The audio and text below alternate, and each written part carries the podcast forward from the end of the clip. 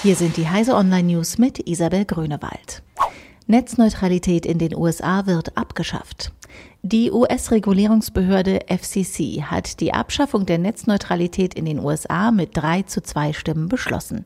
Mit dem Beschluss werden die drei Gebote der Netzneutralität sowie die Wohlverhaltensregel für Breitband-ISP abgeschafft. Soweit es die FCC anbelangt, können die Netzbetreiber praktisch tun und lassen, was sie wollen, solange sie es offenlegen oder der FCC mitteilen, die es dann auf ihre Webseite stellt. Befürworter der Netzneutralität haben bereits Klagen angekündigt iPhone mit Anti-Tracking-Funktion beschert Umsatzeinbruch bei Werbefirmen. Die Online-Werbefirma Criteo hat ihre Umsatzprognose für 2018 nach unten korrigiert, bedingt durch Apples mit iOS 11 respektive Safari 11 eingeführten Anti-Tracking-Schutz.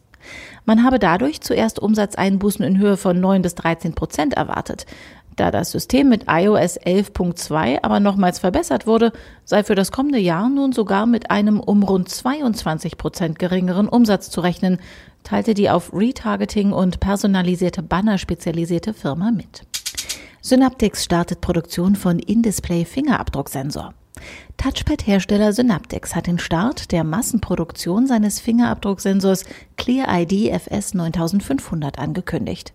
Bei dem Sensor handelt es sich um eine In-Display-Lösung, die sich besonders für Smartphones und Tablets mit randlosem Display eignen soll.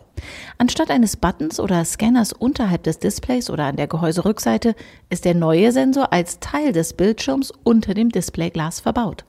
Das erste Smartphone mit Clear ID wird wohl vom chinesischen Hersteller Vivo kommen. National Geographic kürt die besten Naturfotos.